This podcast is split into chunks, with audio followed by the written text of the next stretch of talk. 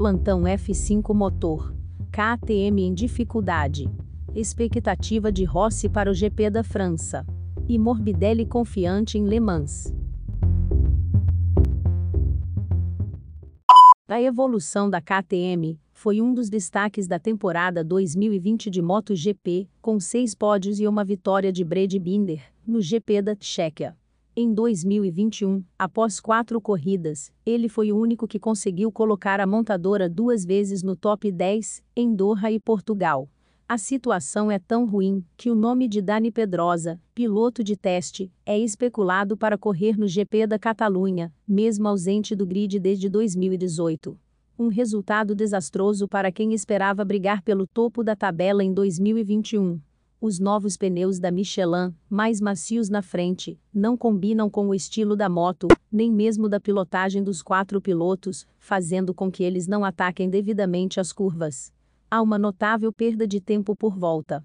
Mesmo assim, Binder conseguiu uma melhor adaptação às mudanças do regulamento, conquistando a P8 em Doha e P5 em Portugal.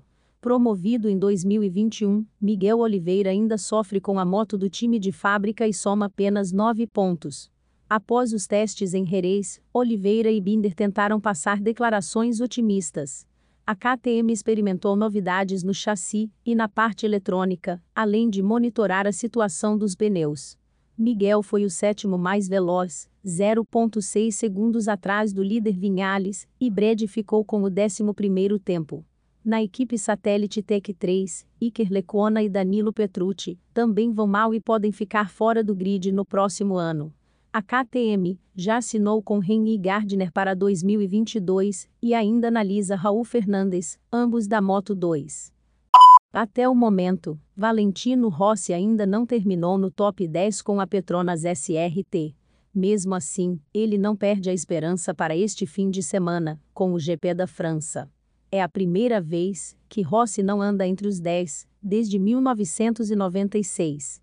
Ele vem sofrendo com a Yamaha, mesmo vendo os outros três pilotos da fábrica, Quartararo, Vinhales e Morbidelli, obtendo resultados positivos. Neste fim de semana, com certeza quero ser forte, recuperar posições e ser veloz comparado com a última etapa, em Jerez, disse Valentino.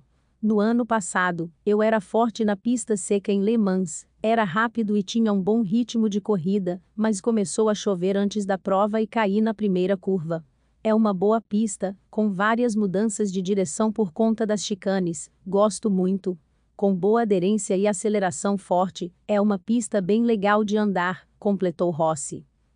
Franco Morbidelli espera seguir o bom retrospecto das últimas corridas neste próximo final de semana, quando a MotoGP retorna ao circuito de Le Mans para o GP da França. Depois de testar soluções para melhorar sua Yamaha nas freadas durante o teste após a prova em Jerez, Franco se vê pronto para manter sua boa velocidade.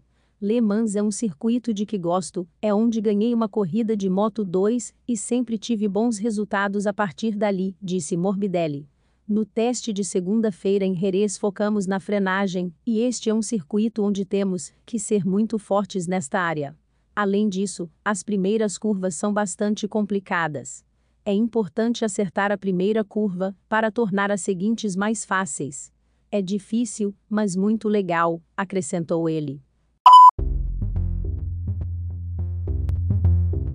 Os links das matérias estão na descrição do episódio e tem mais informação no Twitter F5Motor. Obrigado por ouvir.